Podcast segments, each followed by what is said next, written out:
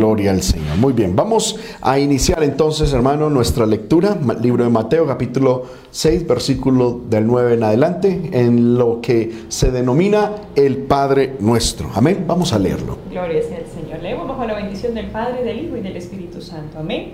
Vosotros pues oraréis así. Padre nuestro que estás en los cielos, santificado sea tu nombre. Amén. Venga tu reino, hágase tu voluntad como en el cielo, así también en la tierra. El pan nuestro de cada día, dánoslo hoy. Y, perdonan, y perdónanos nuestras deudas, como también nosotros perdonamos a nuestros deudores.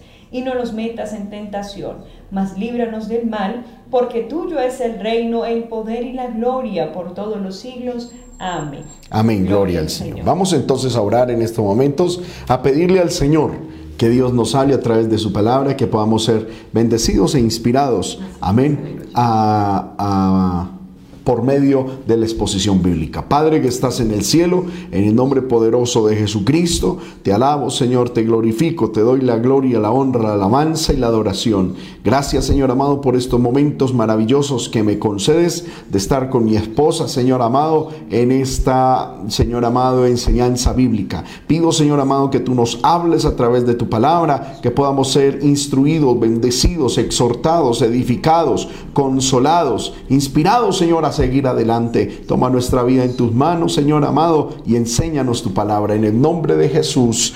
Amén y amén. Gloria al Señor.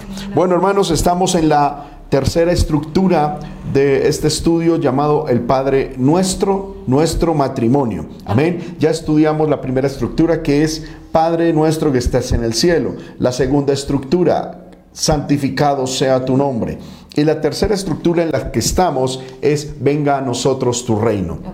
Estamos en esa estudiando esa estructura y aplicándola a nuestro matrimonio. ¿Cómo podemos orar y cómo podemos vivir y cómo podemos hacer realidad el Padre nuestro en nuestro matrimonio? Venga a nosotros tu reino. Entonces, venga Padre, venga a nosotros que venga tu reino a nuestro matrimonio. Amén. Vimos que cuando hablamos de venga tu reino, está hablando del reino de Dios, ¿verdad? Y que hablamos, cuando hablamos del reino, estamos hablando de cuatro puntos importantes.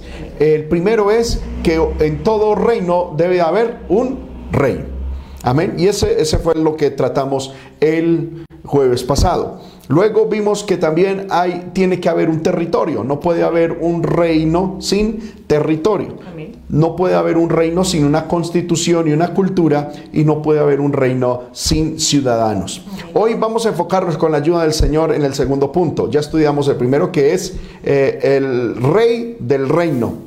Amén. Cuando nosotros le decimos, venga a nosotros tu reino, queremos que tu reino venga a nuestro matrimonio, le estamos diciendo, Señor, queremos que el rey de tu reino, que eres tú, sea el rey en nuestro hogar, en nuestro matrimonio.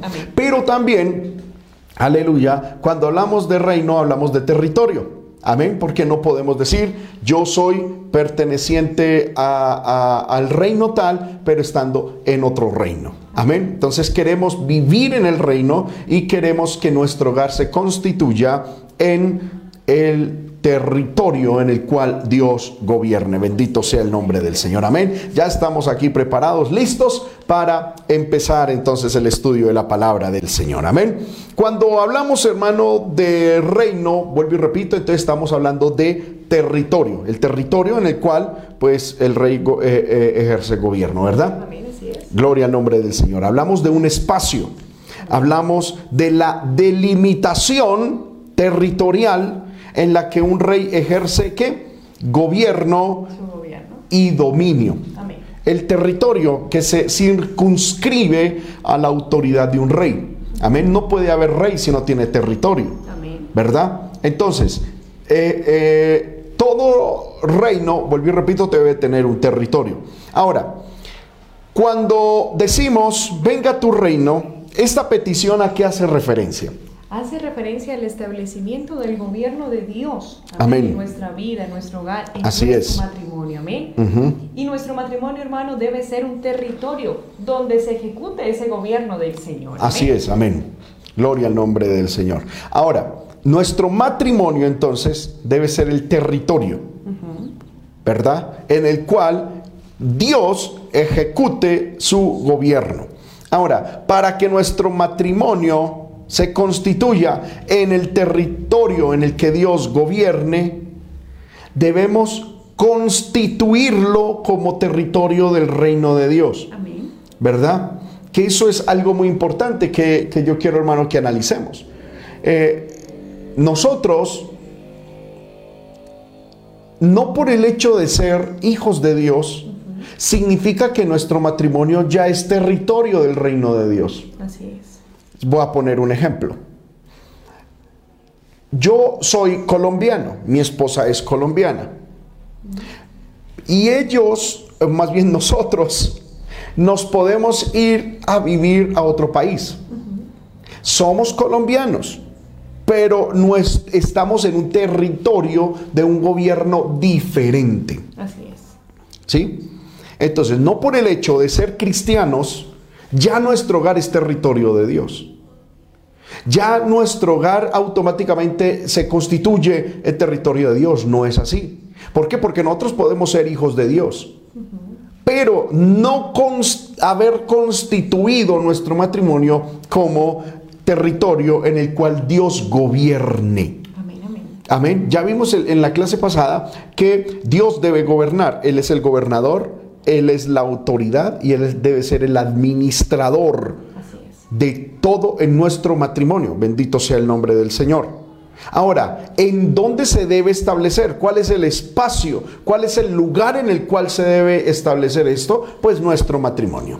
Amén. Ahora, algo muy importante, hermano, que vimos cuando estábamos estudiando esto, es que eh, eh, esto parecerá como algo muy básico, y es que todo territorio o todo reino más bien tiene un territorio que está delimitado. Cuando uno mira eh, en la historia eh, el reino de los griegos, el reino o el imperio de los romanos, el imperio de los, eh, de los mongoles, el reino, bueno, todo, usted ve una delimitación en el mapa. ¿sí? Y que esa delimitación hay veces va creciendo o se va eh, eh, eh, reduciendo, pero hay, hay un territorio, o sea, hay una línea marcada, donde de tal línea para adentro es reino y de, de esa línea para afuera no es reino. Amén. Amén. Es la frontera. Entonces, cuando hablamos de territorio o de reino de Dios en nuestro matrimonio, tenemos que establecer de que de nuestro matrimonio para adentro debe ser constituido reino de Dios. Y de nuestro matrimonio para afuera, pues que esté el reino del mundo. Amén. Si es que quieren, amén, vivir en la sociedad, en el reino del mundo. Pero de, de puertas para adentro, yo debo constituir mi matrimonio en un lugar donde Dios reine, donde Dios gobierne. Eso debe ser una elección del matrimonio, una decisión de la pareja, establecer de, de adentro, de, puertas de la casa hacia adentro, esto es reino de Dios, no es reino del diablo. Yo recuerdo, amor, cuando, cuando yo era niño, eh, a la casa, mi papá todavía no era pastor, y a la casa en la que nosotros vivíamos iba a llegar una visita de un, de un familiar, de un familiar que mi papá hacía mucho tiempo no había visto. Eh, el problema, yo recuerdo que antes de que él llegara, ah, mi papá hablaba con mi mamá y decía, pero es que yo sé que ese familiar es muy fumador y es muy grosero, dice mucha vulgaridad.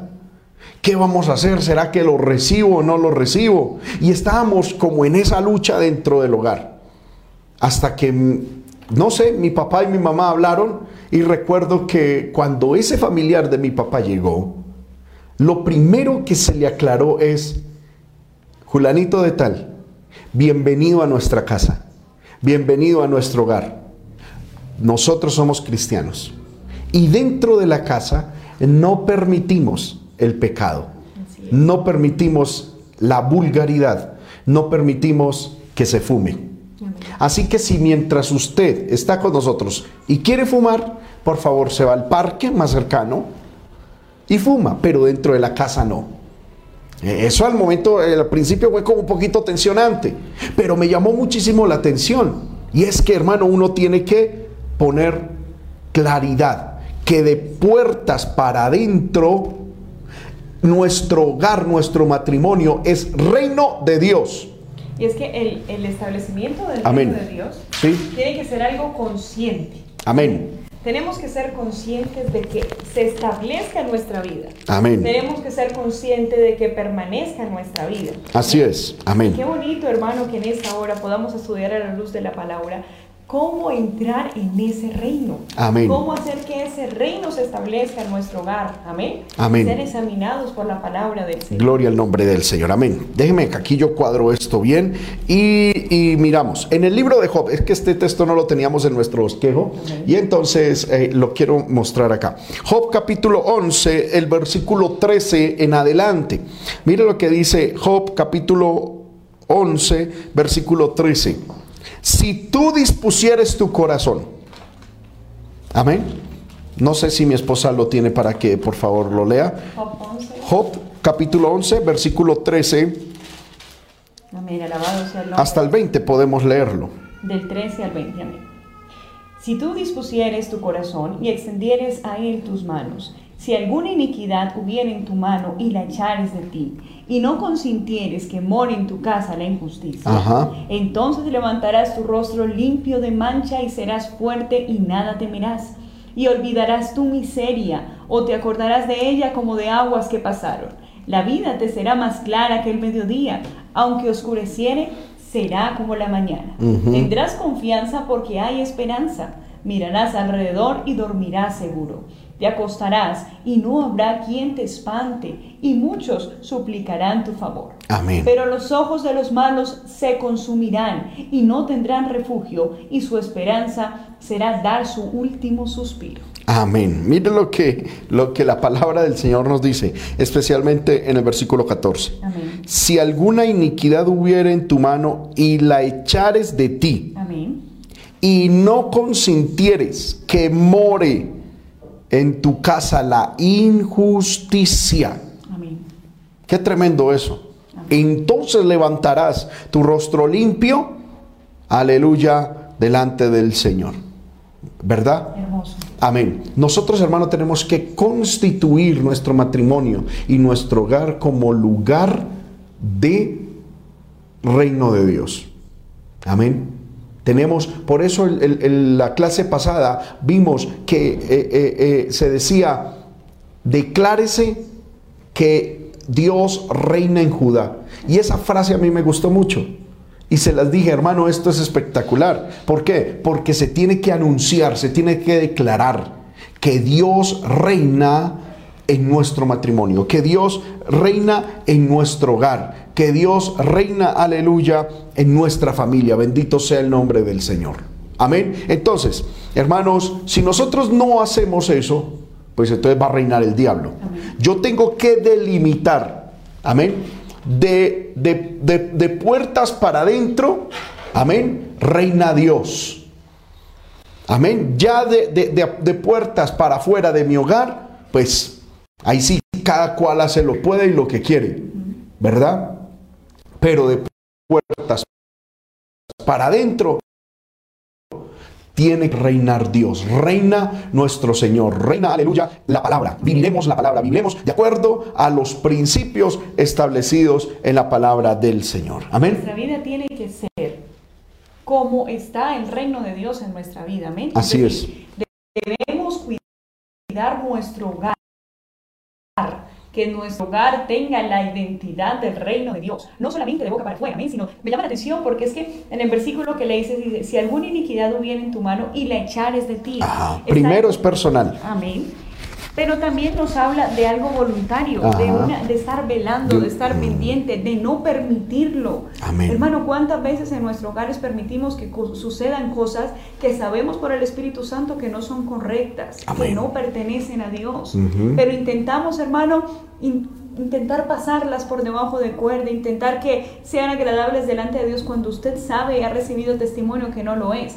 La Biblia nos habla de que tiene que ser algo voluntario, hay que desecharlo, amén. Hay que ser conscientes de que la presencia de Dios se mantenga en nuestra vida. Amén, así es. Entonces, yo tengo que establecer Amén. mi matrimonio y mi hogar como territorio donde Dios reina. Así es. Amén.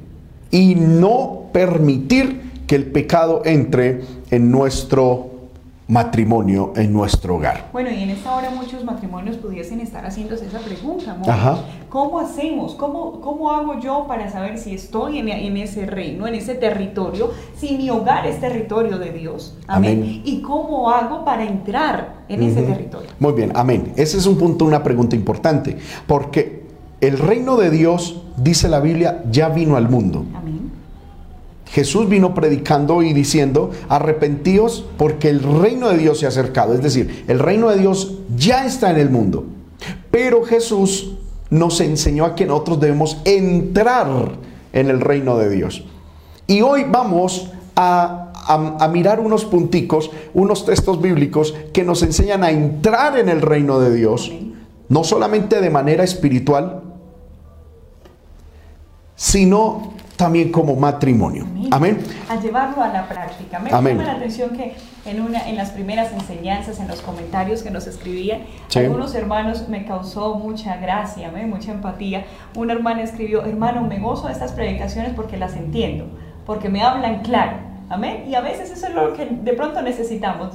De pronto nos gusta de pronto el mensaje que es más sencillo, más al día a día. Y la idea, hermano, es que por medio de la palabra podamos ser edificados. Amén. Entonces, ¿cómo podemos entrar en el, en el, en el reino de Dios? ¿Cómo podemos entrar y ser participantes del reino de Dios? Eh, tenemos una cita, libro de Mateo capítulo 7, el versículo 13. Vamos a leer algunos versos y luego lo aplicamos al matrimonio. Amén. ¿Qué dice Mateo capítulo 7, verso 13? Dice, entrad por la puerta estrecha, porque ancha es la puerta y espacioso el camino que lleva a la perdición, y muchos son los que entran por ella. Amén. Amén. Mire, dice acá, entrad. Ujú. ¿Entrad a qué? Pues al reino de Dios. Sí, amén. Entrad por dónde? Por la puerta estrecha. Una característica. Una característica de esa puerta, cuando nosotros entramos al reino de Dios, nos encontramos con una puerta. Ahora, hermanos, déjeme con este plano así ancho, mirar, hay una delimitación, digamos, este es el reino de Dios, ¿verdad? Este es el reino. Muy bien. De aquí para allá no es reino de Dios, de aquí para acá sí es reino de Dios. Ahora, para entrar en el reino de Dios solo hay una forma, y es a través de una puerta. Y esa puerta, en Mateo 3, eh, 7, 13, dice que esa puerta es estrecha. Estrecha. Pero en el libro de Lucas, capítulo 13, versículo 24, gloria al nombre del Señor, amén. Amén. Libro de Lucas, capítulo 13, versículo 24, dice de la siguiente manera. Esforzados a entrar por la puerta angosta. Puerta angosta. Dice, porque os digo que muchos procurarán entrar y no podrán. Aquí está hablando Jesús. Entonces, para entrar en ese reino, amén, déjeme mostrar aquí, para, para entrar en ese reino, de aquí para acá, que es reino de Dios, solamente se puede entrar por un lugar. Amén. Y ese lugar es una puerta que tiene dos características. Primero, estrecha y segundo, angosta. Pudimos mirar y estudiar que cuando se habla de puerta angosta y puerta estrecha, ¿a qué se refiere?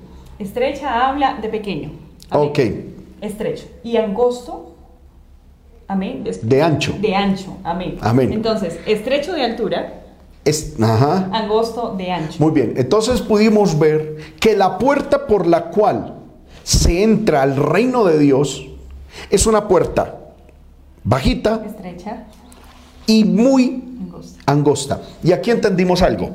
Primero, que es, es estrecha en el sentido de que es eh, eh, no tiene mucho espacio, porque solo cabe una persona a la vez, porque esto es una decisión personal. Así es. Y segundo, es bajita para entrar de rodillas. No se puede entrar con el cuello estirado y de pie, diciendo, ay, vine yo, Señor, gracias. No, al Evangelio, al reino de Dios, se entra de manera individual y de rodillas. Esto nos habla de que al reino de Dios se entra como? Con humildad Y mansedumbre. y mansedumbre. Ahora, llevando eso, aplicándolo al matrimonio, amén, ¿cómo nosotros podemos hacer que nuestro matrimonio se constituya en territorio del gobierno de Dios. Primero, entendiendo de que esto cada uno, cada uno debe entrar, en este caso la pareja debe entrar cada uno a, a ser participante del reino de Dios. ¿Sí? Esta puerta es tan estrecha que no puedo coger a mi esposa y decirle, vamos, no, primero entro yo y después entrará ella, o primero ella y luego yo. Amén. Pero para que mi matrimonio se constituya en reino de Dios, tenemos que entrar los dos. Amén. Alguien dirá, hermano, ¿y qué hago yo si mi esposo es inconverso? Amén. Tengo que decirlo con absoluta confianza y tristeza, pero con la verdad. Tu matrimonio no es reino de Dios. Tú eres parte del reino de Dios. Si es que has entrado por esa puerta. Amén. Pero tu matrimonio como tal no es territorio. Tú eres parte del reino de Dios, pero no tu matrimonio. ¿Qué tienes que hacer? Tienes que orar mucho por tu cónyuge, darle un excelente testimonio del cambio, de la transformación demostrarle lo hermoso que es el reino de Dios, para que ese cónyuge entre, con, entre voluntariamente también por esa puerta. Y lo hemos hablado en las anteriores enseñanzas. La persona que tiene a Dios en el corazón, que tiene al Señor en su vida, es la única fuente espiritual y la provisión espiritual para su esposo. Sí, amén.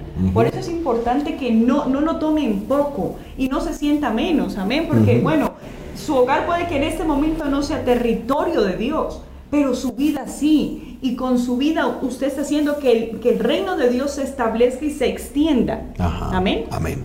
Muy bien. Entonces, esto para que el matrimonio se constituya en territorio de Dios, ambos tienen que estar vinculados con el reino de Dios, ¿verdad? Ahora, ¿Cómo entramos ambos al reino de Dios? Vuelvo y repito, de manera individual y con humildad y con mansedumbre. Eso es algo indispensable. Tiene que haber humildad y mansedumbre dentro del matrimonio. Así es. Hermanos míos, para que Dios esté presente, para que Dios gobierne, tiene que haber humildad y mansedumbre, que es una característica de la persona que es obediente. Es que es lógico. Una persona humilde y mansa es una persona que es obediente. Ahora, si yo digo, Señor, yo quiero que en mi casa gobiernes tú, pero yo no soy manso, ni humilde, ni siquiera obediente, entonces Dios dice, vamos por aquí. Y la persona que no es mansa y humilde va a decir, no, yo voy por allá. Y entonces Dios dice, entonces yo, ¿para qué mando? ¿Para qué me dijeron que mandara? Amén. Alabado sea el Señor. Si queremos que el reino de Dios venga a nuestro hogar, tenemos que permitir que Dios sea el rey. Y tenemos que permitir que ese nuestro matrimonio sea parte de ese reino, sea territorio del reino. Y adquirir las características de ese reino. Amén. ¿Y cómo entro? Entonces, adoptando un estilo de vida, siendo manso y humilde. Vamos a mirar algunos textos maravillosos, hermano. ¿Cómo llevamos esto a la práctica? ¿Cómo nosotros mostramos que de verdad hay humildad y mansedumbre en nosotros? Libro de Efesios capítulo 4, versículo 2. Amén dice, con toda humildad y mansedumbre, soportaos con paciencia los unos a los otros en amor. Me gustaría que leyéramos desde el primer verso, para que leyéramos un contexto. Amén dice. Yo pues preso en el Señor, os ruego que andéis como es digno de la vocación con que fuisteis llamado, con toda humildad y mansedumbre, y mansedumbre, soportándoos con paciencia los unos a los otros en amor. Amén. Este texto es impresionante. Pablo dice, les ruego que anden como es digno de un cristiano.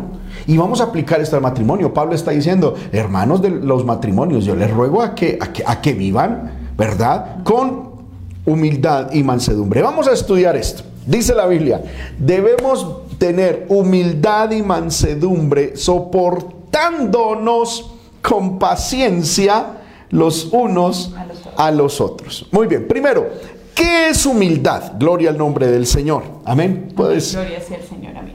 La humildad es aquella actitud que reconoce el propio lugar bajo la condición de criatura de Dios, opuesta a la presunción, afectación u orgullo. Amén. La persona humilde reconoce su dependencia de Dios. Perdón, amor, vamos a analizar esto. ¿Qué es humildad? Es la actitud, Amén. Es aquella forma de yo ser que reconoce que mi propio, en el cual reconozco mi propio lugar bajo, no por encima, ni al lado, bajo la condición de criatura de Dios. Amén. Amén. Y esa posición de humildad nos lleva a estar En a- contravía. en contravía, a estar opuesto a la presunción. ¿Qué es presunción? Es creerme algo. A la afectación. De hecho, la persona humilde difícilmente se deja afectar. La persona orgullosa, como se cree, ¿verdad? Gran cosa, se cree un Dios en la tierra Amén. cualquier cosa lo afecta. Y, y orgullo. Entonces, la humildad es lo opuesto a la presunción, a la, a la afectación y al orgullo. Amén. Amén. Sigamos compartiendo.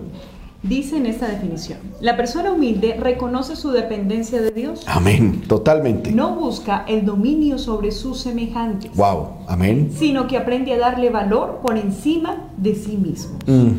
La verdadera humildad se distingue de la forma falsa de humildad que lleva a una hipocresía. Se trata más que de un voluntario desprecio de uno mismo, de una honesta valoración de uno mismo como criatura y de la adquisición de la conciencia de que nada somos ni tenemos que no nos haya sido dados por Dios. Amén. Y que todo ello es a fin de que podamos servir con la actitud de corazón regida por el Espíritu Santo y descrita bajo el nombre del fruto del Espíritu. Impresionante. Amén. Amén. Eso, eh, aquí nos podríamos, hermano, quedar toda la vida estudiando esto. Amén. Amén. La persona humilde reconoce Amén. la dependencia de Dios. Amén. De hecho, el concepto bíblico de orgullo es independencia de Dios. Amén. La humildad, por lo tanto, es dependencia de Dios. Amén. ¿Y cuán difícil es ser humilde dentro del matrimonio? Así es. Amén. Porque generalmente, hermano, en el matrimonio siempre hay, perdóneme la expresión muy coloquial, un tire y jale. Amén. Y es muy difícil, cada uno quiere de pronto sacar lo que ha obtenido, lo que tiene, lo que cree que es, pero se le olvida realmente quién es. Ajá. Amén. Amén. Y intenta siempre ponerse de antemano a la otra persona. Así es. A mí me gusta así, esto debe serse así porque yo lo quiero hacer. Hermano, y estamos es en una lucha de poderes dentro del matrimonio. Es que yo mando, es que esto es mío y esto es tuyo. ¿Sí? Es que este cajón es tuyo y este es mío y yo no, hermano. Amén. No, la persona humilde es la persona que entiende que todo es de Dios. Me gustó esa parte. Sí, amor, a decir Sí. algo. Hermanos, nuestra relación con Dios se refleja en nuestra relación hacia nuestro prójimo. Así es. Si nosotros tenemos una actitud subordinada delante de Dios, se va a ver reflejado en el trato con nuestra pareja. Amén. Hay tratos fuertes, hay tratos ásperos entre los esposos. Amén. Donde se ve que la otra persona no llega a ser el cónyuge, sino el, eh, el de servicio. Amén. Aquel que tiene que hacerlo todo, aquel que se le ordena hacer las cosas. Y más adelante vamos a estudiar qué es en realidad el servicio. Pero yo no puedo exigir a la otra persona, amén, que haga cosas porque yo creo que, que lo merezco. Amén. Amén. Nuestra relación con Dios, hermano, se ve reflejada en ese trato. Cuando yo tengo una relación humilde delante del Señor, cuando entre- entiendo su soberanía, puedo también ser humilde y entender mi condición hacia mi cónyuge. Amén. Amén. Entonces, la primer condición para que nuestro matrimonio se constituya reino de Dios es que debemos aprender a ser humildes. Amén. A entender de que todo lo tenemos de parte del Señor. Y entender que hay una falsa humildad, como hablábamos ahí, ¿verdad? Porque hay gente que piensa, hermano, que humildad es a- a andar arrastrando los zapatos, es ponerse ropa viejita, es andar oliendo a mil demonios. Y algunos dicen, y hermano, es que yo soy tan humilde, mire, yo no, yo, eh, yo vivo eso en un tugurio. Eso no es humildad. Eso es cochinada y eso es desaseo o pobreza, pero no es humildad. Y tampoco se decide ser humilde en un momento, Porque muchos dicen, no, es que yo soy humilde, mire. No, la humildad no es una acción, la humildad es una característica de la personalidad. Es una, sí, amén. Es, es, es, un, es una característica del alma, del espíritu. La humildad está dentro. Es que eso es hermoso, porque cuando yo entiendo quién es Dios, entiendo mi posición. Sí. Y cuando yo entiendo mi posición, logro tener una posición estable y equilibrada. Porque mi posición, quién soy, el valor mío, no me lo dan las otras personas. Ah. No me lo da, y quiero que me entiendas, ni siquiera mi propio cónyuge. Totalmente. Mi valor me lo dio Cristo. Amén. Y cuando yo entiendo el valor que Cristo me ha dado, puedo ser humilde porque entiendo que no soy más que los demás. Antes, estoy en una posición de servicio porque fui rescatada por el Señor. Amén. Amén. Entonces, la humildad es lo primero, hermano, que necesitamos. Pablo dice que debemos tratarnos todos con humildad. Amén. Amén. Muy bien. Pero también con mansedumbre. diciendo así es. Amén. Ahora, ¿qué es la mansedumbre? Miremos esto. Mansedumbre habla de apacibilidad, de humildad, como ya lo estudiamos. Habla de dulzura, de gentileza, ¿Cuánto hace falta eso en el matrimonio? Totalmente. A veces somos más gentiles, más amables, más dulces con el prójimo que no está en nuestra casa. Se nos hace más fácil ser dulce con nuestras autoridades, con los vecinos, pero se nos olvida ser dulces con la persona que Dios ha puesto a nuestro lado. Y con él y empezamos a hablar y me dio una gaseosita cuando de pronto yo veo que los niños y la esposa estaban así como lejitos y los niños, papá, yo quiero esto, quite de ahí, quite de ahí, no señor, no señor. Eh, y yo le dije, hermano, no hace bien, usted no hace bien así. ¿Qué gana usted con darme una gaseosa a mí? Pero luego llegar que su esposa esté por allá. No, atienda a su esposa. Eso es importante porque eso lo estudiamos hace ocho días. La necesidad de entender las prioridades. Cuando yo entiendo que mi primera prioridad es Dios, amén. Y la segunda, gloria sea el Señor, está mi familia, está mi esposo yo voy a comenzar a sembrar en ella. Mi trato es diferente. Amén. Porque entiendo que estoy sembrando. Lo que yo siempre, hermano, lo voy a cosechar también para mí. Amén. Eso es así. Uno muchas veces lo ve, hermano, que uno ve, uno va a muchos hogares y entonces dice, llegó el pastor, llegó el pastor y venga y entonces pastor, siéntese aquí. Usted, mi hija, siéntese allá en ese ladrillo.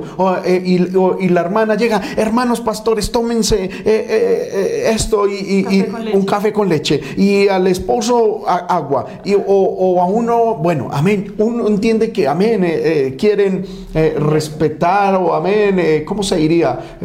dar, mm, amén, una bonita atención, amén, en este caso a uno como pastor, a la autoridad espiritual, pero hermanos, es primero el hogar. Es primero el esposo, es primero la esposa. Yo les he enseñado a las hermanas aquí en la iglesia y vuelvo otra vez y lo repito. Yo no me siento bien y yo no veo bien cuando yo voy a una casa y la hermana de la casa primero me trae a mí y, la comida y más abundante a mí que porque soy el pastor. No, hermana. Atienda a su esposo. Atienda. A él usted debe llevarle primero la comida, la más rica y abundante comida. Luego atienda a los demás. No importa que a su mesa se sienta el mismísimo presidente de la República. Su autoridad inmediata es su esposo. Dele honra. Amén. Gloria al nombre del Señor. Amén. En eso, hermano, yo tengo que darle la gloria al Señor y yo sé que tú también puedes contar ese testimonio. Nosotros hoy servimos al Señor primero por llamado de nuestro Dios, pero también por ese cuidado en el testimonio de nuestros padres. Amén. Amén. Hay que entender, hermanos, la necesidad de nosotros cultivar en nuestros hijos, amén, buenos buenos sentimientos, cultivar estas pequeñas experiencias. Cuando nosotros somos mansos, hermano, en estos en esto que estamos estudiando con nuestro esposo, lo seremos con nuestros hijos. Amén ese buen testimonio de entender que nuestra familia le servirá al Señor y está bajo nuestra responsabilidad. Amén.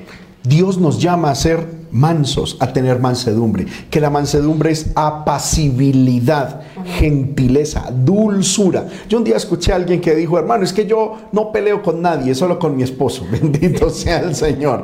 Amén. Gloria al nombre del Señor. Aleluya. Entonces, amén. No. Y eso se pierde. Muchos dicen, no, está, lo trata dulce, es que todavía está en la luna de miel. Después de los cinco años se pierde. el matrimonio tiene que ser un lugar de dulzura, de buen trato, de un trato cortés el trato de cortesía, hermano, de caballerosidad, no se tiene que perder solamente en el proceso de cortejo antes del matrimonio, cuando se está pretendiendo. Tiene que permanecer ese cuidado, ese, ese trato, eso tan bonito de ven te abro la puerta del carro, ven te ayudo, hermana de usted, tener esos detalles con su esposo de amor, te tengo tu comida, te hice tu desayuno, te hice tu almuerzo, yo te lo llevo, quieres más jugo.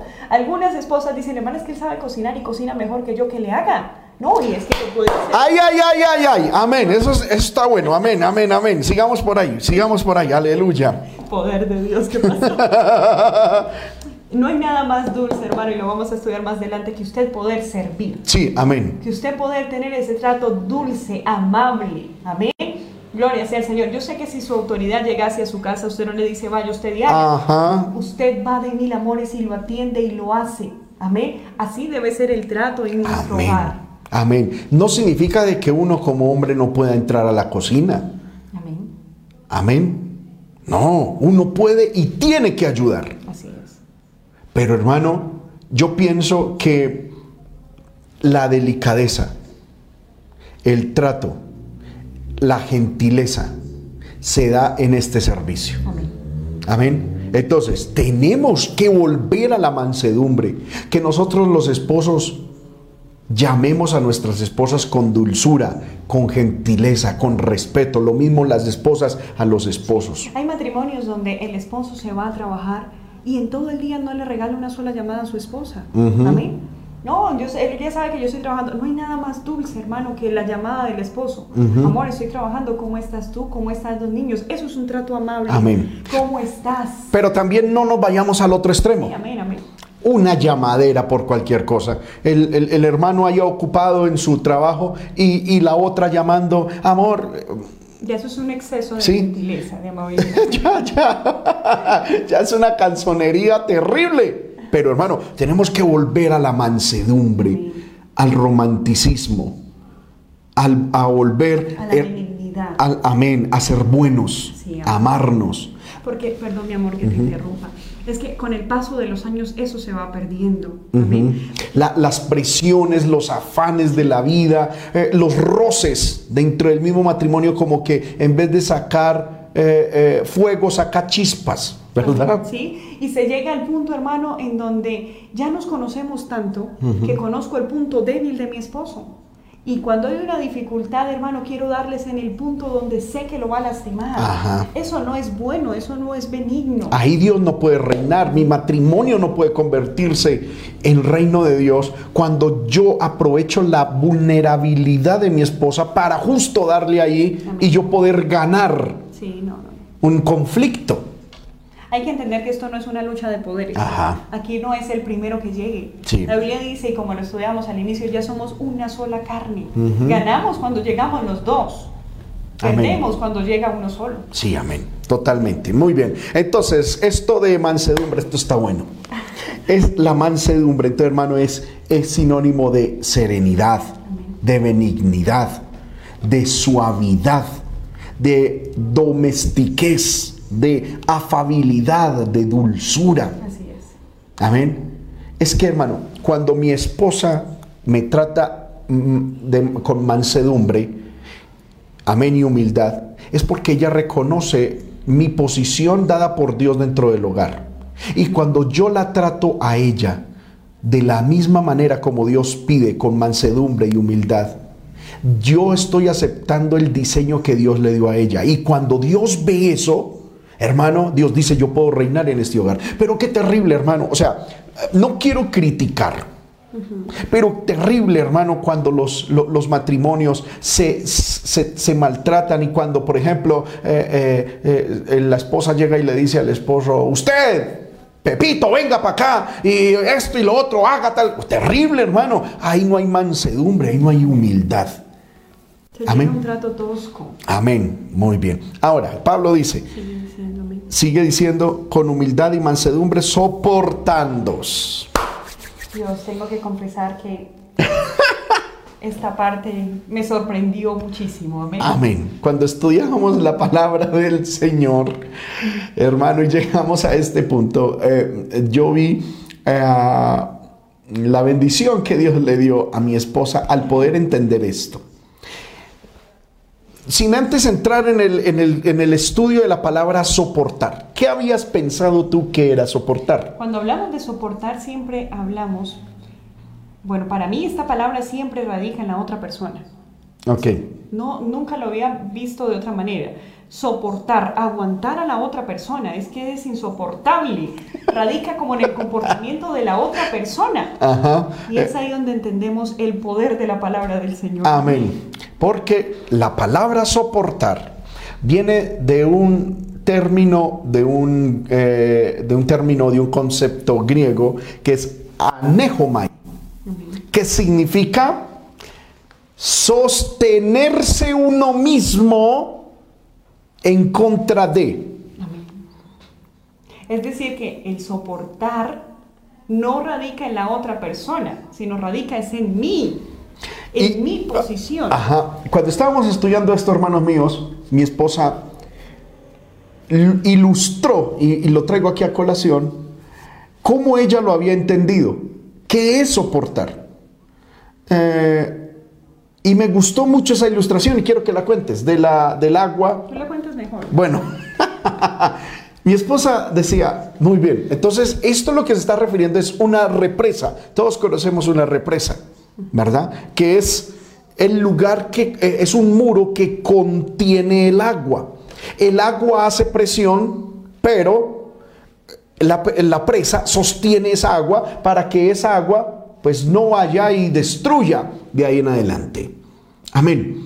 Muchas veces, hermano, nosotros pensamos que esto de aguantar depende de la otra persona. O sea, sea bueno para que yo lo aguante. No me trate mal para que yo lo aguante. Pues eso no, no tiene sentido. Aguantar bíblicamente es contenerme yo. Es, eh, ¿cómo se diría? Eh, sostenerme sostener. Sostener. Amén.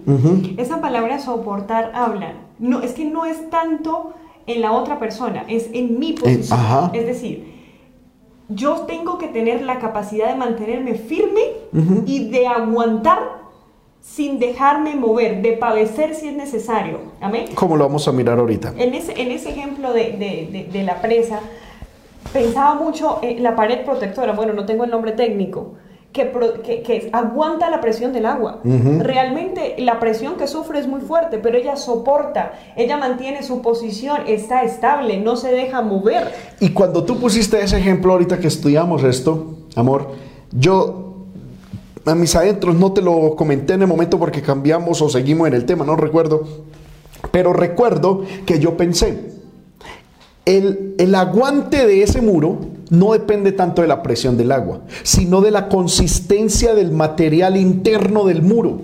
Amén. ¿Sí? Porque hay, hay cónyuges, ya sea hombre o mujer, que diga, hermano, es que usted no sabe cómo es mi cónyuge. Amén. Yo no te puedo preguntar cómo es tu cónyuge. Yo te pregunto es cómo estás tú. Amén. O sea que cuando se usa la expresión es insoportable, no radica en la otra persona, sino en la inestabilidad del que no aguanta. Así es. Amén. Cuando yo digo es que, es que es que Julanito de tal es insoportable, no lo aguanto, no se está refiriendo tanto al mal comportamiento del otro, sino a la, a, la falta de contenido, de fuerza personal que tiene el que dice esa frase para no aguantar. Esto es maravilloso, a mí me parece hermosa la palabra del Señor porque porque es que la vida secular te enseña a mirar a la otra persona y a defenderte a ti mismo. Ok. Amén. Tú siempre, el mundo nos enseña a que nosotros siempre somos la víctima y los demás son victimarios. Y la palabra del Señor te dice, espérate un momento. Es que depende de ti, examínate tú, fórmate tú. Es, tu, tu capacidad tiene que ser tan fuerte para soportar, para aguantar. No depende de la fuerza con la que venga, depende de la estabilidad que tú tengas. ¿Sí ve por qué es mi esposa? Bendito sea el nombre del Señor. La capacidad de soportar. Amén. Pero, ¿sabes también que podemos estudiar ahí? Se me viene Ajá. un poco a la memoria la bendición de ser ayudas idóneas. Sí, amén. Porque la ayuda idónea, cuando soporta, se mantiene. Amén. El Señor a nosotros, hermano, y entendemos la bendición de ser llamadas ayuda idónea. Amén. Sí. Si nosotros no estuviésemos en una posición puesta por Dios y aguante, esa represa sencillamente tomaría un rumbo Totalmente. y causaría muchos estragos. Nosotros tenemos que entender nuestra posición y mantenernos firmes, tener capacidad de aguantar. Amén. Amén. Ahora, yo también quiero hacer un llamado acá, porque no solamente la que debe aguantar es la esposa, el hombre también debe aguantar Amén. y tiene que soportar. Ahora, también hago un llamado al, porque cuando estamos estudiando esto, yo le decía a mi esposa, bueno, entonces, un cónyuge es muro que aguanta y el otro es agua que presiona, ¿cierto? Entonces, ¿quién eres tú? ¿El muro que aguanta o el agua que presiona y que, uy, que está ahí a todo momento? Tenemos que entender que, que es ocasional. Ok, muchas veces, Amén. muchas veces uno va a ser muro y otras veces va a ser agua. Pero hombre, generalmente, lo tengo que decir, amén, nosotros los hombres mm, hacemos el papel de agua, es decir, el que presionamos. Pero hay veces las mujeres también. Amén. ¿Qué, qué- qué quiero hacer esto? Es que los dos debemos aguantar Amén. y los dos debemos dejar de presionar. Porque es que, hermano, uno no sabe también en qué momento la otra persona en su, en su formación humana está débil. Amén. Amén. Se levantó con la chiripiorca y hoy no está para aguantar. Sí, amén. Y si yo llego ahí con esa cantaletica, con esa cuestión diaria, después va, va- va- va- va a explotar eso, amén, y va a haber es un daño total y entonces, ay, es que no aguantó. No, pero es que como, amén, con severa presión también cualquiera. Entonces, los dos debemos aguantar, pero los dos también tenemos que dejar de presionar. Amén. Cuando mi esposa aguanta, se dispone a aguantar, a soportar ella, pero al mismo tiempo se configura para dejar de presionar. Y yo hago lo mismo y yo me configuro para soportar, para aguantar, para sostenerme. Pero al mismo tiempo me configuro para dejar de presionar. Hermano, esto va a ser el cielo. Amén. Y tú lo trataste hace ocho días, hablabas de la necesidad de construir un, un tiempo para los dos. Sí, amén. Cuando uno construye, hermano, esos tiempos para los dos, donde uno tiene tiempos para hablar, para establecer, hermano, uno logra pasar esas etapas difíciles. Amén. Logra eh, pasar momentos de presión. Triste, hermano, vivir tantos años con la misma presión. No, hay que superarlos. La misma vida va a traer presiones. La- en los años, eh, los hijos, las circunstancias. La economía. Ujú, todo- ¿eh? todo- Vamos a cumplir 10 años. Amén. Entonces, Mañana cumplimos 10 años. En un mismo espíritu. Oh, santo. Entonces, gloria sea el Señor. Debemos, hermano, aprender a aceptar, amén, Amén. soportar y sufrir, tolerar, aceptar las circunstancias como vengan, hermano, y tener la mejor actitud como esposo. Amén, amén. Muy bien, gloria al Señor. Entonces dice Pablo, con toda humildad, mansedumbre, soportándoos con paciencia. Amén. Ay, cuánta paciencia necesitamos en los hogares. Los unos a los otros. Y muy escasa por este tiempo, hermano, la paciencia. Mm, Sí, muy escasa. Es un- una virtud en vía de extinción. Amén. Los unos a los otros. Pero ¿cómo debemos de tener esa paciencia? Con amor. En amor. ¿Cuál es el amor bíblico? Primera de Corintios capítulo 13, versículo 4 en adelante. Si mi esposa por favor nos puede ayudar. El amor bíblico, no de Hollywood. Amén. Va en contravía a lo que muchas veces hemos pensado. Primera de Corintios capítulo 13, versículo 4 al 7. El amor es sufrido, es benigno. El amor no tiene envidia. Amén. El amor no es jactancioso. Ujú. No se envanece. No hace nada indebido. Amén. No busca lo suyo, no se irrita, no guarda rencor, Ja. no se goza de la injusticia, mas se goza de la verdad. Amén. Todo lo sufre, todo lo cree, todo lo espera, todo lo soporta. Amén. Alabado impresionante, impresionante, hermano. ¿Por qué? Porque es muy diferente a lo que el mundo nos enseña. Amén. Gloria al nombre del Señor. Aleluya. Muy bien. Bendito sea el nombre del Señor. Entonces, debemos, ¿cómo, cómo entramos? eh, al reino de Dios y cómo constituimos nuestro matrimonio en territorio del reino de Dios con humildad y con mansedumbre. Pero también encontramos otro texto con respecto a esto. Está en Filipenses capítulo 2 versículo 3. Amén. Si mi esposa por favor nos, Amén. nos ayuda leyendo. Maravilloso texto dice, nada hagáis por contienda o por vanagloria, antes bien con humildad, estimando cada uno a los demás como superiores a él mismo. Amén, amén, amén, Este amén. texto es maravilloso. Amén. En el matrimonio, si queremos que nuestro matrimonio se constituya en reino, en territorio del reino de Dios, nada podemos hacer por contienda, es decir, eh, por división o, o- o de manera separada Amén. Por vanagloria. o por vanagloria. La vanagloria es la vanagloria, es una gloria vana. Amén. Es por fundamentando nuestra vida para conseguir glorias vanas, como lo vamos a mirar ahorita. Amén. Entonces, ¿cómo debemos entonces tratarnos con humildad, estimando cada uno como superior a los demás, como superior a él mismo?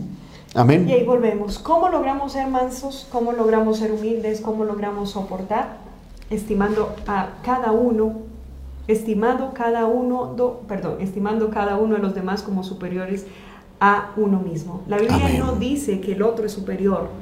Amén. Dice que nosotros tenemos que entender, amén, Amén. y tener esa estima, tener en mayor estima a los demás. Gloria sea el nombre del Señor. A, a mí este texto siempre me ha parecido maravilloso, hermano, porque nuestra vida es, tiene que ser una vida de servicio. Amén. Si usted no sirve, hay una frase popular que dice, usted no sirve para vivir.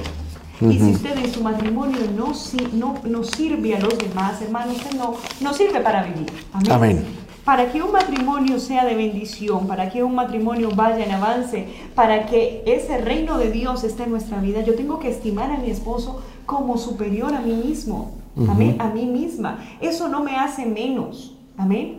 Pero sí, hermano, me, lleva a entender mi posición frente a Dios y frente a Él, amén. Estoy haciendo aquí una, una especie de, de pirámide, ¿verdad? Amén. Ya lo he hablado varias veces en la iglesia. Mucho se nos ha enseñado de que, y pareciera que muchos piensan que el hogar es algo piramidal, en el cual Dios, eh, eh, bueno, amén, puso aquí en la punta, ¿verdad? En esta punta al hombre. Entonces el hombre está arriba. Luego sigue la mujer. El hombre por encima de la mujer, luego los hijos, luego el perro y por allá abajo la suegra, el suegro. Amén. Gloria al nombre del Señor. Esto no es bíblico, el hombre no está por encima de la mujer ni es superior a la mujer. Lo que es bíblico no es una pirámide, sino una flecha. Amén. Donde el hombre sí va adelante. Luego sigue la mujer. Luego, amén, el hogar. El, el hogar, el matrimonio es una flecha donde el hombre va adelante, pero no está encima. El único que está encima es Dios. Amén. El único que está, que es superior, es Dios. El hombre sí tiene que ir adelante. Y luego, ¿por qué? Porque es la punta de la lanza. Tiene que ser blindado para que para, para soportar los avatares de la vida, los, las inclemencias de la vida y poder sostener a su hogar. El hombre es el que tiene que ponerle el pecho a la vida para que su hogar permanezca bien. Amén. Es el hombre. Para eso Dios nos constituyó fuertes. No es una pirámide de superioridad. Es el hogar, es una flecha de dirección. El hombre evidentemente sí va adelante, pero nunca por encima es superior a la mujer. Amén. Gloria al nombre del Señor. Por eso la Biblia dice que debemos considerar a los demás. Amén. Por ejemplo, en el libro de Romanos capítulo 12, versículo 10. Miremos qué dice el versículo 10. Gloria al nombre del Señor. Amaos los unos a los otros con amor fraternal. en cuanto a honra, prefiriéndonos los unos a los otros. Yo tengo que, en cuanto a la honra, preferir a mi esposa para darle honra. Es lo que hablábamos ahorita. ¿Yo por qué le voy a dar honra a otra persona que no sea mi esposa? Esto lo he hablado yo mil veces, hermano. ¿Yo por qué tengo que darle un regalo a, a una hermana? Y lo digo aquí públicamente, lo he dicho en la iglesia, lo he dicho en el púlpito y lo digo aquí en televisión. Yo no tengo por qué darle ningún regalo a ninguna hermana. Yo no tengo por qué estar llamando a ninguna hermana. Yo no tengo por qué estar chateando con ninguna hermana.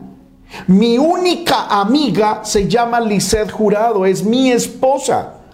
Mi esposa no tiene por qué estar charlando con ningún hermano. Mi esposa no tiene por qué estar hablando con ningún hermano. No es que sea pecado, sino que, hermano, el único amigo de ella soy yo y el único amigo de mía es ella. Y toda mi honra se la debo dar a ella.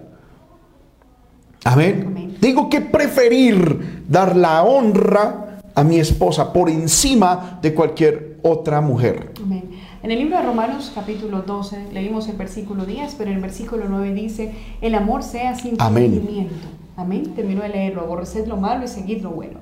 El amor tiene que ser real, hermano. Sí, amén. El amor no es un sentimiento, tampoco es una emoción momentánea. Amén. Yo puedo decir que el amor es una decisión que se toma. Usted decide sentir amor, usted decide vivir en amor y debe ser sin fingimiento. Yo tengo que amar a mi esposo de una manera real, de una manera genuina, no ocultándole nada, no fingiéndome otra, porque es que tristemente hay matrimonios que pasan los años y mantienen una coraza de fingimiento. Amén yo, yo debo ser así, yo tengo que ser así, hermano. Y esa coraza tiene que ser destruida porque la palabra del Señor dice que no tiene que haber fingimiento, no tiene que haber ningún, ninguna, ¿cómo lo digo? Nada que quiera mostrarse como no es. Amén. Mi vida tiene que ser completamente transparente hacia mi esposo la vida de mi esposo hacia mí. Nuestro amor tiene que ser limpio. Amén. Amén. Gloria al Señor. En Gálatas, ¿y cómo mostramos ese amor sin fingimiento? ¿Y cómo mostramos esa honra que debemos darle a nuestro cónyuge? Gálatas capítulo 5, versículo 13, la última parte de ese texto dice, servíos por amor los unos a los otros. Amén. Ahí venimos al servicio. Amén. Gloria al Señor. Maravilloso tema. Hermano, nuestro hogar tiene que ser un territorio de continuo servicio. Amén. Y debe ser motivado por ese amor fraternal, por ese amor continuo y fuerte. Amén. Hermano, no se canse de servir. El, el, servicio es una de las cualidades más hermosas del cristiano, del creyente, de una persona. No hay nada más bello que una persona que se da por los demás, que está dispuesta a olvidarse de su posición, de su condición, a fin de servir a los otros, entendiendo que cuando usted lo hace está dándole honra primeramente a Dios, que fue el que lo llamó, y segundo, entendiendo su posición como hijo de Dios. No hay mejor forma de mostrar humildad que en el servicio. Amén. Porque usted puede, hermano, poner una carita, hermana. Amén. El servicio es la demostración número uno de verdadera humildad. Bueno, amén. Ahí es ahí es donde, donde uno, hermano, como mujer encuentra ese, ese sosiego en la palabra del Señor. Yo sé que los, los varones también. A veces, hermana, nosotras nos cargamos por ese continuo servicio en la casa. Amén. Por tanto oficio, por tanto que hacer, por los niños, porque dicen, dicen algunas hermanas en la iglesia que su oficina, hablando de la cocina, siempre se mantiene ocupada siempre llegan demasiados correos, demasiado fax, demasiados asuntos por resolver y nos quitan todo el tiempo. Amén. Pero cuando usted entiende, hermano, que usted muestra amor, es en ese servicio, en ese, en ese cuidado hacia sus hijos, hacia su esposo, hermano, usted está demostrando el verdadero amor que Dios ha puesto. Amén. No hay nada más bello, hermano, y ahí podemos de pronto tocarlo un segundo, no quiero demorarme que, nosotras como mujeres, amén, honrar a nuestro esposo, amén, en su ropa. Ahorita tratábamos un poquito ese tema, en su ropa, en su día a día, en las atenciones que usted pueda tenerlo, amén. Igual, hermano, usted con su esposa.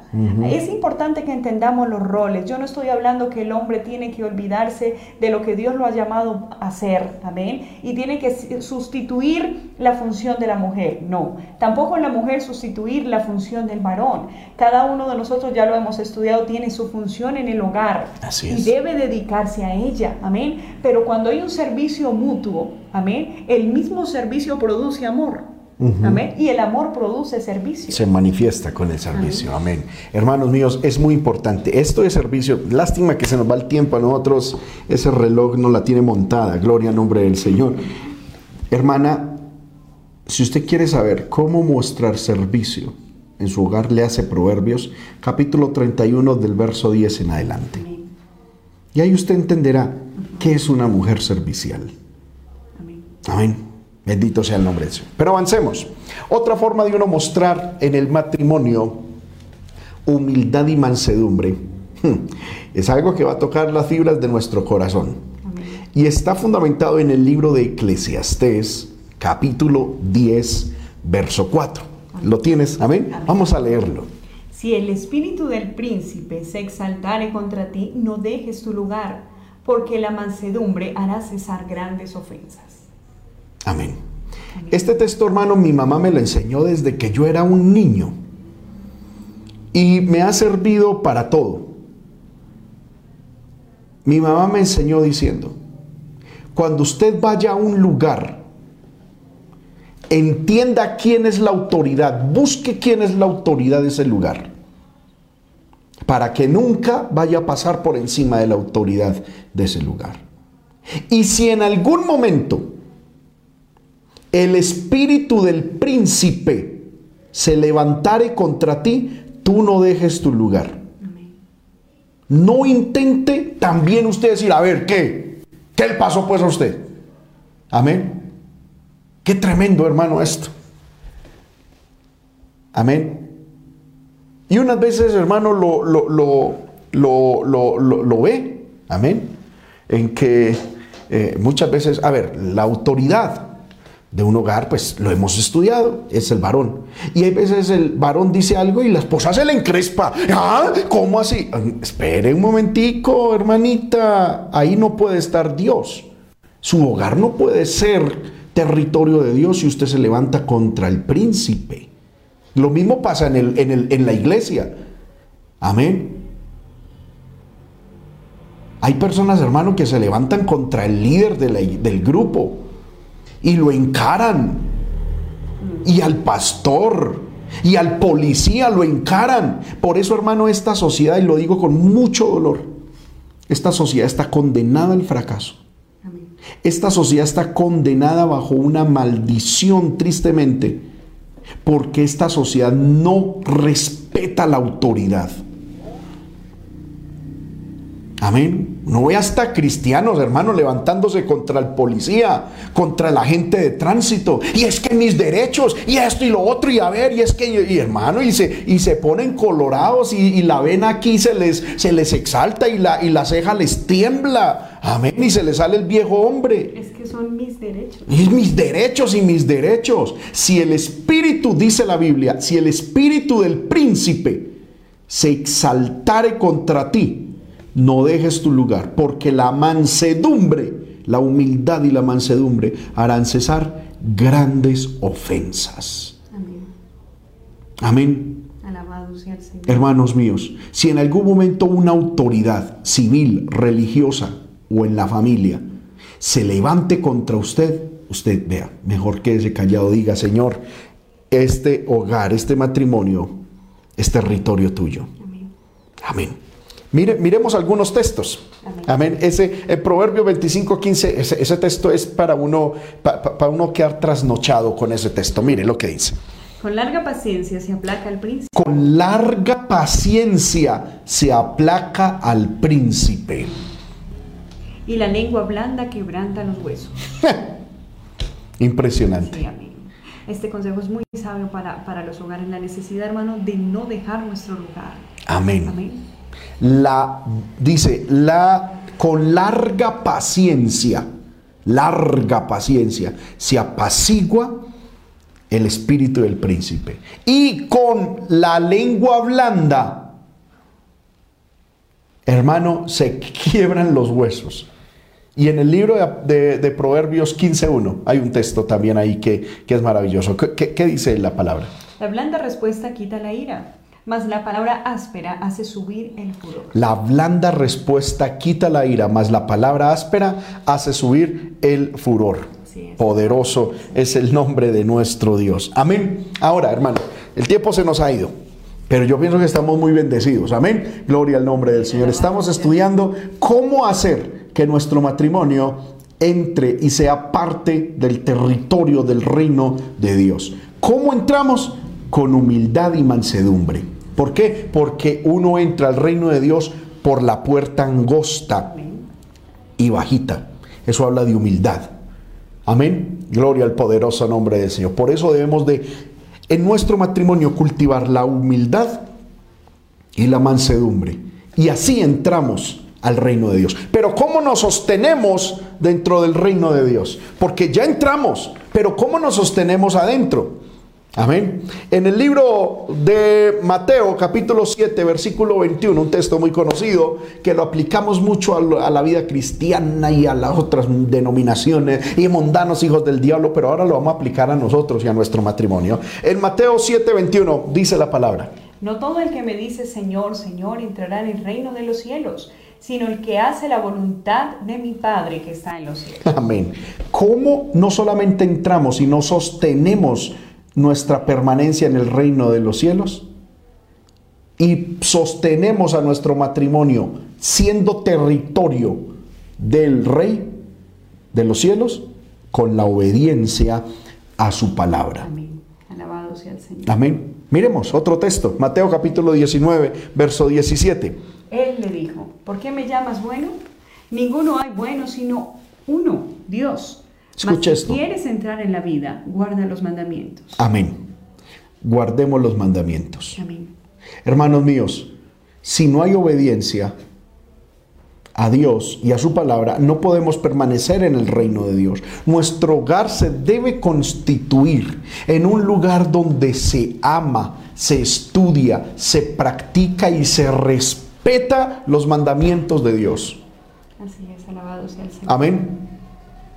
De hecho, hermano, nosotros estudiando esto, llegamos a un acuerdo y es que vamos a poner en nuestra casa, amén, Amén. los diez mandamientos de la ley de Dios. Tienen que estar ahí.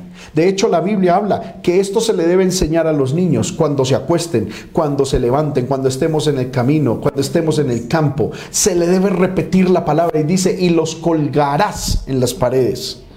Amén. La palabra de Dios tiene que estar, hermano, permanentemente en nuestros hogares. Yo un día escuché una persona que dijo, hermano, es que a mí esos cuadros que tienen texto bíblico me parece tan, tan legalista, tan religioso, tan, tan, tan feo. Ahorita les voy a mostrar algo y les voy a contar un testimonio con algo que vamos a mirar ahorita más adelante. Amén. Porque en mi casa, en todos los cuartos, mi mamá ponía textos bíblicos. Y ahorita les voy a contar algo que, que- que fue de mucha sorpresa para mí.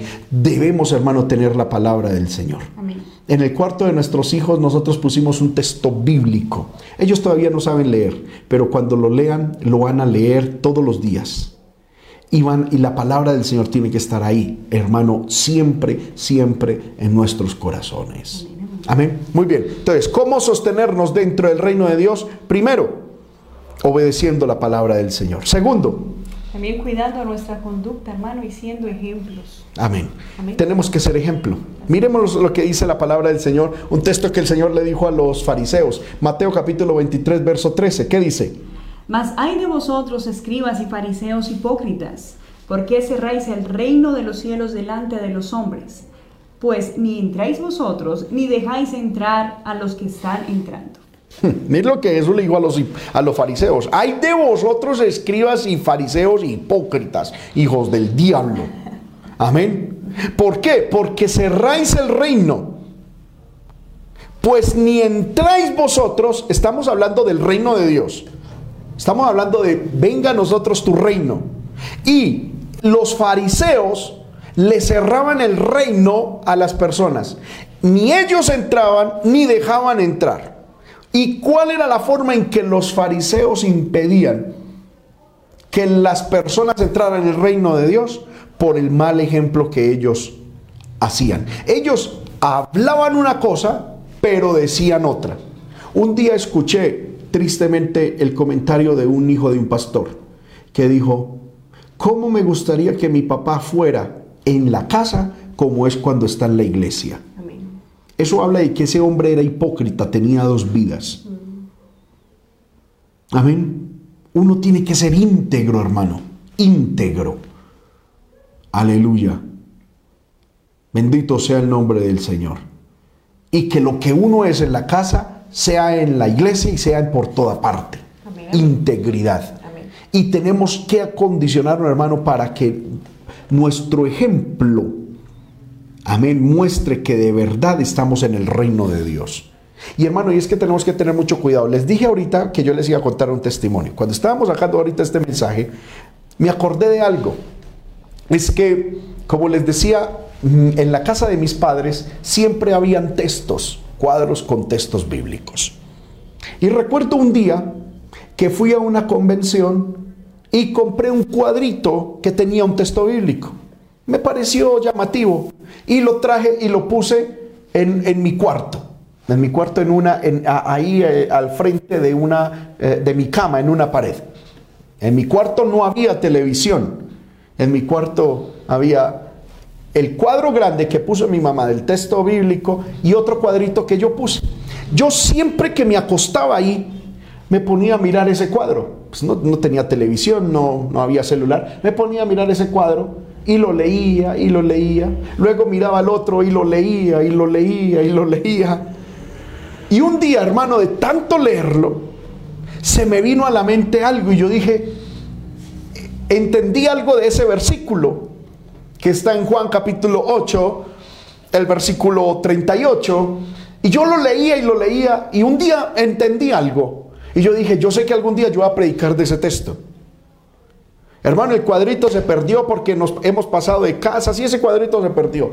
Pero ese texto quedó en mi corazón. Y ahorita cuando estábamos sacando este mensaje, ¡pum! Llegó a mi mente como, como, como, como si Dios me lo hubiera traído a la mente. Estamos hablando de que para mantenernos en el reino de Dios tenemos que tener mucho cuidado con el ejemplo. Y aquí es donde viene libro de Juan capítulo 8 versículo 38. ¿Qué dice este texto? Yo hablo lo que he visto acerca del Padre y vosotros hacéis lo que habéis oído acerca de vuestro Padre. Miren, hermanos míos, Jesús aquí les está hablando a los discípulos de que ellos son hijos del diablo. Eh, a los discípulos no, a los judíos, que eran hijos del diablo. Decía, vuestro padre es el diablo. Y entonces él decía, yo soy hijo de Dios, dice Jesús. Yo soy hijo de Dios y vosotros sois hijos del diablo. Entonces está hablando en términos de paternidad, de hijo y, y padre. Sí, amén. Y entonces dice, yo como hijo hablo lo que he visto del Padre. Y vosotros hacéis lo que habéis oído de vuestro Padre. Cuando yo estaba acostado en esa cama, hermano, yo era adolescente, ¡pum! Yo vi algo y yo dije, aquí encuentro un principio. Es que el hijo, los hijos, hablamos acerca de lo que nuestros padres hacen y hacemos lo que les oímos. Ese es un principio inviolable, hermano. Por favor, anótelo en alguna parte. El Hijo habla de lo que ve hacer al Padre y hace lo que oye que Él hace. Es decir, el ejemplo de los padres es importantísimo en los hijos. ¿Cómo nos sostenemos como territorio de Dios en nuestro hogar? Siendo ejemplo, viviendo de verdad la palabra, obedeciendo la palabra, pero de manera genuina. No diciendo, llegó el pastor, apague el televisor, apague la novela, eh, cambie esa música mundana porque llegó el líder. No, que nuestros hijos vean integridad. Que oramos, que buscamos a Dios, que así nadie nos esté viendo, vestimos para Dios, honramos a Dios en nuestro carácter. Cuando nosotros como padres de verdad obedecemos la palabra, pero de manera genuina, no como imposición, sino de verdad, dando ejemplo, hermano, nuestro hogar se constituye en territorio de Dios. Amén. Bendito sea el nombre del Señor. ¿En qué áreas tenemos que dar ejemplo? En 1 Timoteo capítulo 4 verso 12, Pablo le escribe a Tito, a, corrijo, a Timoteo, que él como autoridad y padre de la iglesia debía dar ejemplo en ciertas áreas. Y yo cogí este texto para que miráramos en qué áreas nosotros como padres debemos ser ejemplo a nuestros hijos.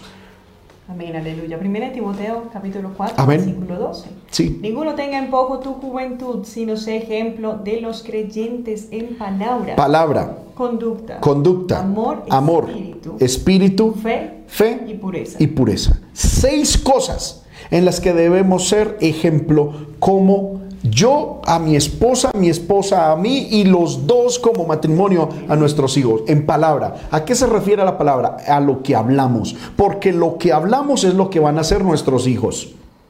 Amén. Recuerde el versículo de Juan 8:38. El hijo habla lo que hace el padre. Y habla de lo que... eh, eh, y hace lo que oye. Por lo tanto, la palabra eh, eh, de- nosotros debe ser una palabra muy sabia. Amén, así es. Tiene que ser una palabra muy bíblica. En estos días, esto fue ayer, antier. Amén. Estuve con mi hijo Juan Esteban, el mayorcito, y él me decía, papá, ¿por qué no hacemos un video mundial? Decía, donde les enseñemos a las hermanas a no pintarse las uñas, a dejarse crecer el cabello, a vestir como mujeres. ¿Por qué yo veo hermanas que se ponen pantalones? Dice. Amén. Tiene cuatro años, hermano. ¿Por qué él habla eso? Porque lo ve. Amén, amén. Porque lo ha escuchado de nosotros. Y no solamente lo ha escuchado, sino que lo ve. Bendito sea el nombre del Señor. Donde mi esposa esté por ahí en la calle, hermano, en pantalón. Y luego mi y me ve a mí predicando. Él va a tener un conflicto. Y mi hijo no va a estar en el reino de Dios, va a estar en el reino del diablo. Tenemos que tener ejemplo, tenemos que ser ejemplo en la palabra, en lo que hablamos, en la conducta, porque es decir, en lo que hacemos, porque lo que hacemos, de eso van a hablar nuestros hijos. Amén. Y no solo nuestros hijos, es que eso también lo tenemos que ver hacia, hacia el matrimonio. Yo tengo que ser un ejemplo hacia ti, tú un ejemplo para mí. Amén. Amén. Muy bien. Entonces, en palabra, conducta, en amor, Amén. tiene que haber amor genuino. Yo les quiero decir, hermano, porque es que no somos un, nosotros no somos una pareja perfecta. Amén, amén. Amén. Y yo le he dicho a mi esposa, el día en que por alguna circunstancia tengamos una fricción o un- una situación en nuestro matrimonio y tristemente nuestros hijos lo vean, así como nos ven de pronto en algún momento que ella diga sí y yo no, y tener como esa discusión, que también nos vean amándonos, es decir, abrazándonos, que hermano, que, que los hijos tienen que ver eso. Amén, amén. Amén. Tenemos que ser ejemplo de amor, de perdón. Yo cómo le puedo decir a mi hijo que perdone a su hermano en una situación que tuvieron ahí cuando yo no perdono a mi esposa o cuando mi esposa no me perdona. Amén, amén. Yo tengo que ser ejemplo de amor. Hermano, ¿cómo es posible que haya matrimonios que pasan semanas sin hablarse? Pero sí le exigen sana convivencia y buen ambiente a los hijos. No, no están dando ejemplo. Amén. Amén. En espíritu. A mí me llama la atención esto y ahorita lo estoy analizando. Cuando habla de espíritu, aquí no está hablando del Espíritu Santo, está hablando del espíritu humano. Amén. Nosotros tenemos que ser ejemplo de espíritu. ¿Qué significa eso? De tener un espíritu des- despierto, de fe, de pureza. Amén. Muy bien. Sigamos, hermano. El tiempo se nos ha ido y no queremos irnos más allá del tiempo estimado. Amén. ¿Cómo sostenernos dentro del reino de Dios? Primero, obedeciendo la palabra del Señor. Segundo, obedeciéndola de manera genuina en nuestro hogar para ser ejemplo. Amén, amén. Y tercero, poniendo, Poniendo las áreas espirituales en primer lugar. poniendo las áreas espirituales en primer lugar y no las riquezas. Amén, amén. Jesús dijo en el libro de Mateo, eh, de Marcos, capítulo 10, verso 23, cuán difícilmente entrarán en el reino de Dios los que tienen riqueza. No se pueden, en- eh, es difícil que entren y que se sostengan en el reino de Dios los que tienen riquezas. Y no porque la riqueza sea en sí mala, es porque han puesto la riqueza en primer lugar.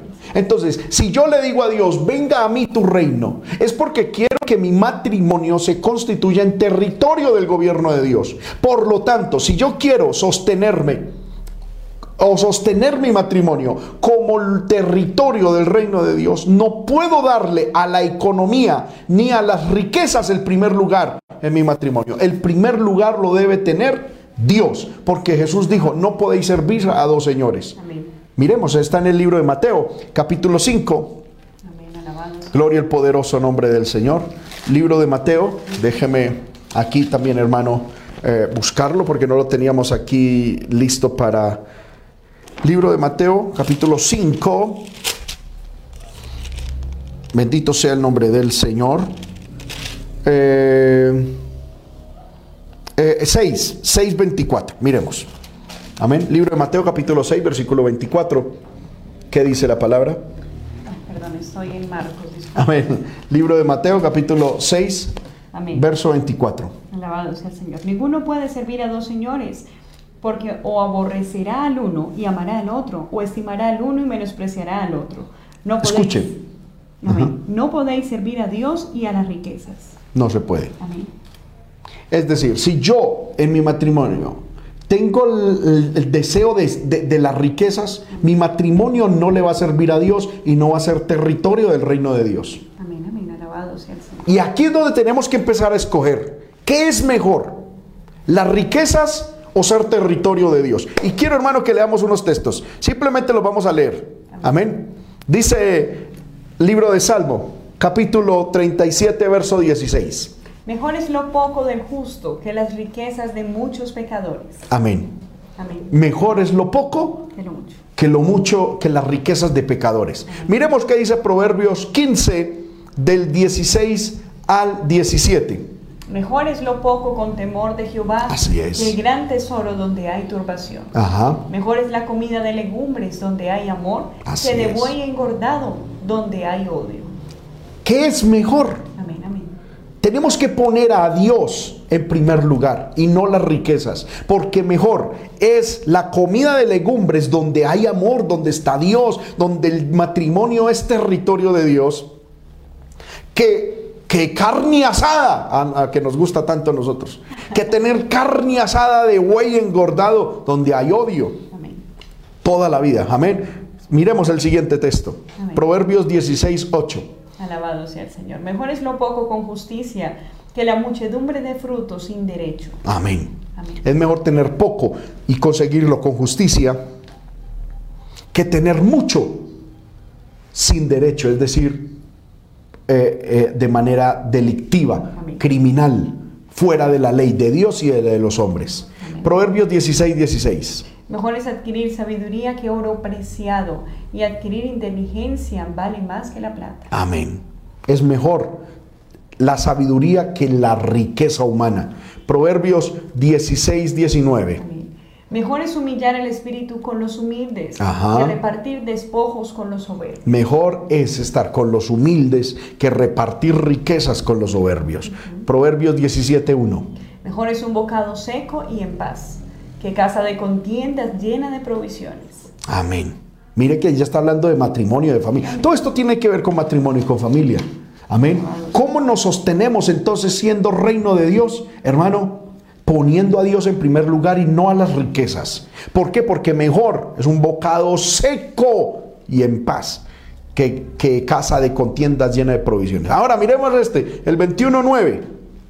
Mejor es vivir en un rincón del terrado que con mujer rencillosa en casa espaciosa. Ja, Amén. Y lo vuelve a repetir en el Proverbios 25, 24. Mejor es estar en un rincón del terrado que con mujer rencillosa en casa espaciosa. Lo vuelve a repetir. Mejor, hermano, es, mejor es estar en un rincón y vivir en el rincón de un terrado. Amén. En algo humanamente Sencillo. sencillo, no, amén. Pero vivir en paz. Que vivir, hermano, en una casa espaciosa con un cónyuge rencilloso, eh, donde haya contienda. Ay, eso debe ser terrible. Sí, amén. Y Proverbios 21, 19. Mejor es morar en tierra desierta que con la mujer rencillosa e iracunda. Amén. Mejor es vivir en un desierto, sin nada, Amén. que vivir en una casa, hermano, llena de lujos, con el cónyuge no sometido a Dios. Alabado sea. Amén. Entonces, hermano, vamos a hacer un resumen rápidamente. ¿Cómo entrar? ¿Cómo entrar y hacer de nuestro hogar territorio del reino de Dios? Con humildad y mansedumbre. Amén. Amén. La humildad y la mansedumbre hace que entremos por la puerta angosta y nuestro hogar entra a ser constituido reino de Dios. Pero ¿cómo nos sostenemos? Amén. Siendo a lo largo del tiempo matrimonios donde eh, Dios gobierne y siendo territorio del reino de Dios. Primero, viviendo en obediencia a su palabra. Segundo, siendo ejemplo. Y tercero, poniendo a Dios en primer lugar por encima de las riquezas. Amén, amén. Amén. Que el Señor nos ayude. Amén. Vamos a orar. Amén. Oremos. Amado Dios y Padre que estás en el cielo, en el nombre poderoso de Jesús. Te agradecemos nuevamente, Señor, porque cuán hermosa es tu palabra, Señor. Gracias, oh Dios de la gloria, porque has hablado a nuestra vida, porque Amén. hoy, Señor, hemos podido ser nuevamente edificados con el consejo de tu palabra.